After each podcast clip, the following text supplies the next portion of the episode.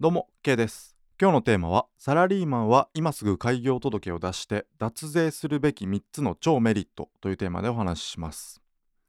えーサラリーマンが税制上とても不利なのは有名な話ですよね、えーでもそこで思考を停止していたのは今までの私でした。えー副業でですね全然稼いでいないサラリーマンでもあることをするだけでものすごい節税効果があるという方法を知ったんですよね。知ってしまったんです。なので、えー朗報という形で今回この話をシェアしていきたいと思います。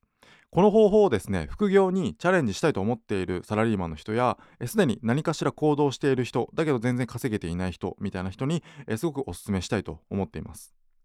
えーそもそもですねサラリーマンっていうのは一番税金を払っている割合が高いと言われていて統合産と言われる有名な言葉があってですね、えー会社員が10割自営業者が5割で農民の人が3割といって、えー、153と書いて統合産ですね。これはですね会社員は、えーその、えー本来もらえるべき、えー給料に対して税金がさまざまな税金がさっ引かれた後残りの金額が会社員に振り込まれ、え会社員はその、え残りの金額の中から消費をしていくということですけども自営業者の方っていうのは、え消費をしたり投資をしたり、え経費を使ったりして余ったお金に対して確定申告をして税金をかけて、えーその税金を納める最後に納めるみたいな形なので5割。で農民っていうのは、まあ、昔農民の人たちは田んぼを隠していてその隠していた田んぼの、えー作物に対しては税金がかからなかったので、えーまあ、それより減って3割と言われているんですよね。まあ、今は、えいないですけども、え昔は農民の人はさらに割合が減っていたということらしいですね。なので会社員が一番、え税金に対する、え負担が大きいということです。えだからこそいかに払う税金を少なくするかということが、えまあ、サラリーマンに対するすごく大切なことということなんですよね。まあ、この方法を知っているか知らないかやるかやらないかでかなりの差が出るというものがあります。ただしですねこの方法っていうのはかなりハードルが高いんですよね。まあ、実務的には誰でもやればできるけれども難しくないけれども、えー、めんどくさそうという精神的が精神的ハードルがめちゃくちゃ高いし、えー実際ですねやるとなればかなりめんどくさいんですけども、えーそのめんどくささを上回って有り余るメリットが、えー上回って余りあるメリットがあるのがこの方法です。えーその方法とは、えー開業届を出して青色申告をして確定申告をするということですね。開業届を出して青色申告をして確定申告をする。まあ、一言で言うと、えーサラリーマンのまま正式に起業するということですね。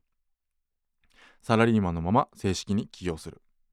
これをする、えーメリットが3つあるんですけどもとりあえずそれを、えー説明してから、えーそれそれを言ってから説明していきたいと思いますね、えメリット1がですね経費を計上できる。メリット2本業と副業の損益通算ができる。メリット3年間65万円の控除を受けられる。これが、えー超メリットですね。サラリーマンが今すぐ開業届を出して脱税するべきと。いう、え3つのメリットがこれですね、えー経費を計上できる本業と副業の損益通算ができる、えー年間65万円の控除を受けられるということなんですけども、え1つ目の、まあ、そもそもですねサラリーマンのまま正式に起業するってどういうことなのかというとですね、えーまず、えー開業届を出すんですよね税務署に。そして、まあ、同時にその時に同時に青色申告もします。えーこうすることで正式に、えー起業するということなのでサラリーマンの、えー一方ですね個人事業主という形になるんですよね。サラリーマンのまま個人事業主という形になります。で、えーまあ、ここでですね会社にバレるんじゃないかとかって思う人もいると思うんですけどもそれは、えー安心してください。バレることはないですね。ちゃんとやればバレることはないんですけどもそれはちょっと、えー次回以降、え改めて説明したいと思います。今日はですねまずサラリーマンのまま正式に起業する。これのメリットがすごいんですよという話をしていきます。えーもう一度言いますね。経費をメリット1経費を計上できる。メリット2本業と副業の損益通算ができる。メリット3年間65万円の控除を受けられる。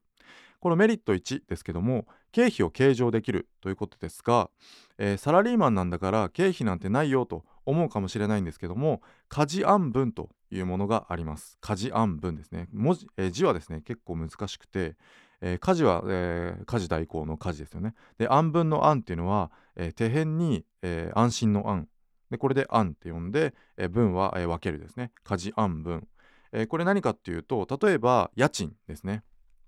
家賃っていうのは本来経費でも何でもないですよねサラリーマンからしたら、えー、ですけども副業をするということで正式に開業届を出した瞬間に個人事業主でもありますよね。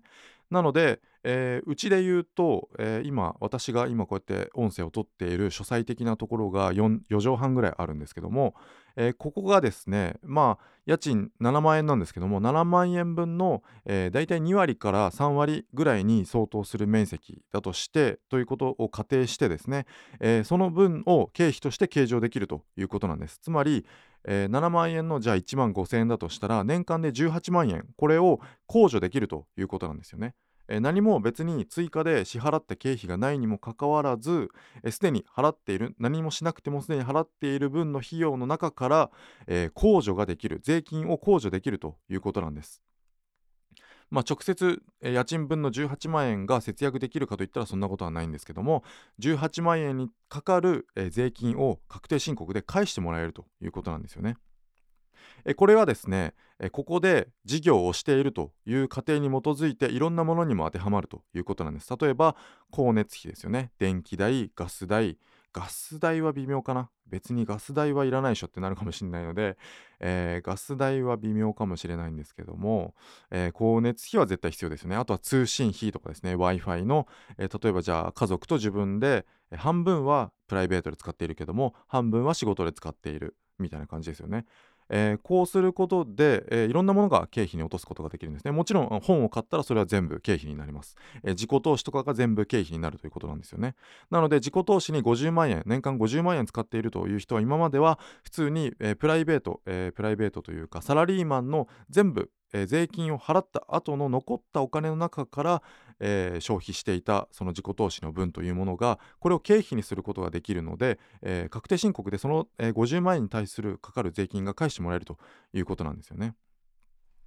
なので、えー、まあ新しく別に経費を作ってしまうとそれは本末転倒になってしまうんですけどもすでに払っているものを家事案分という形で、えー、割引、えー、なんていうですか割合を決めてそれを経費にしてしたりとか、まあ、自己投資の分を全て経費に回したりすることで経費を計上できるとサラリーマンでいながら経費を計上できるということが、えー、これかなり大きなメリット1つ目ですね。デメリット2つ目、えー、デメリットじゃない、デメリット2つ目なデメリットじゃないですよ。メリット2つ目ですね。で本業と副業の損益通算ができる。これがメリットの2つ目ですね。どういうことかというと、えー、本業でじゃあ、えー、給料、えー、年間所得が500万円ありますと、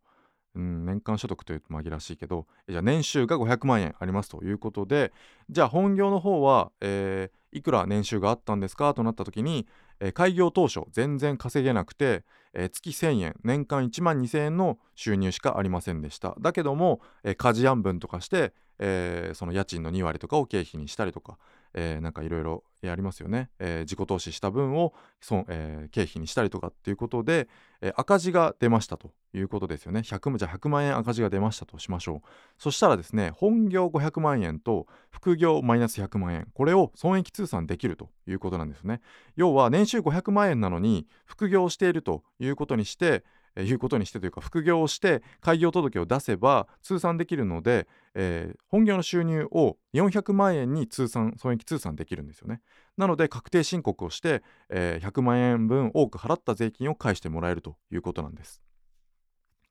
えこれにですね含ませることができるメリット3つ目の年間65万円分の控除を受けられるというメリットもあります。これはですね青色申告というものをして認められると、えー、年間65万円分の控除を受けられるんです。これは、えー、何か経費があってその分を控除するという意味ではなくて、えー、架空のえー、ダミーダミーではないけど架空の65万円なんですよね。だからサービスというか国が、えー、とりあえず65万円控除しますよということで別に何も買ったりとかしてないのに、えー、所得が65万円低い状態の税金で、えー、処理してくれるということなんです。つまり、え損益通算するときに例えばじゃあ自己投資30万円しましたとえー、いうことで30万円損益通算して年収500万円の人は470万円分の、えー、所得ということで税金を計算してもらえるんですけどもこの青色申告をすることで、えー、65万円足すことができるので95万円、まあ、ややこしいんで100万円だとしたら、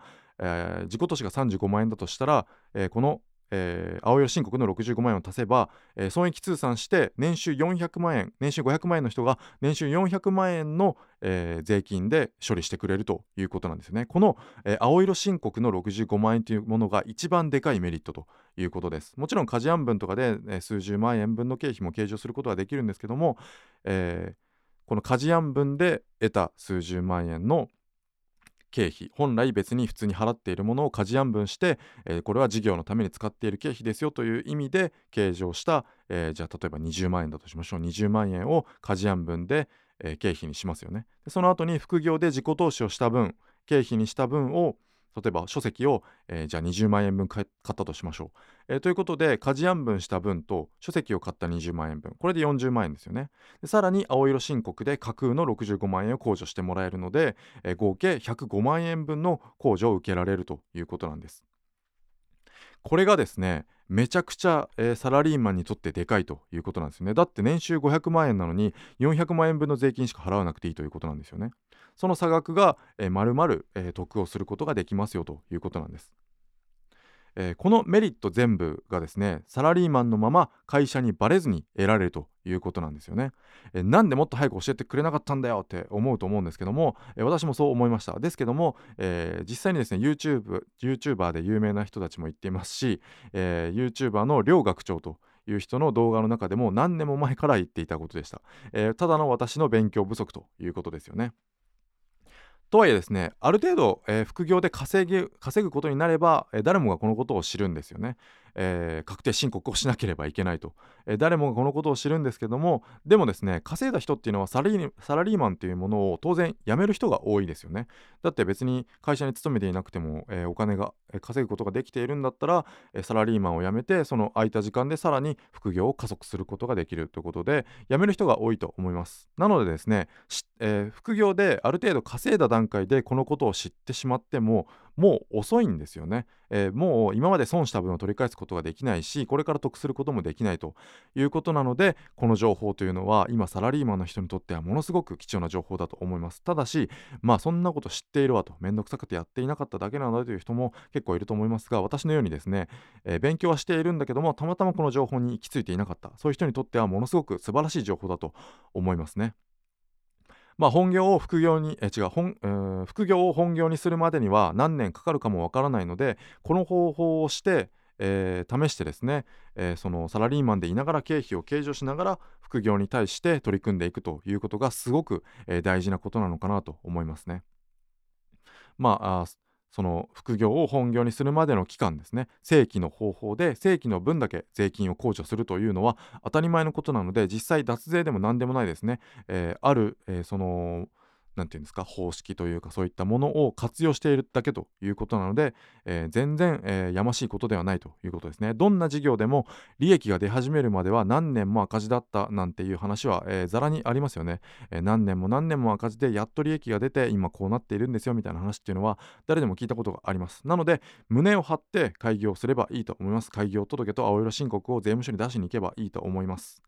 え税務調査官という人がですね、え副業をやっている、まあ、税務調査官という人が、まあ、調査に入ることがあるんですけども個人の人にも入るということがあるのでこういった時にですね副業をどの程度本気でやっているのかということを見て見る見てくるらしいので、まあ、本業にですね腰を入れるという強制力にもなるのかなと思いますね、えー、サラリーマンのまま正式に起業するということを今回、えー、お話ししました。では今日は以上にしたいと思います。ありがとうございました。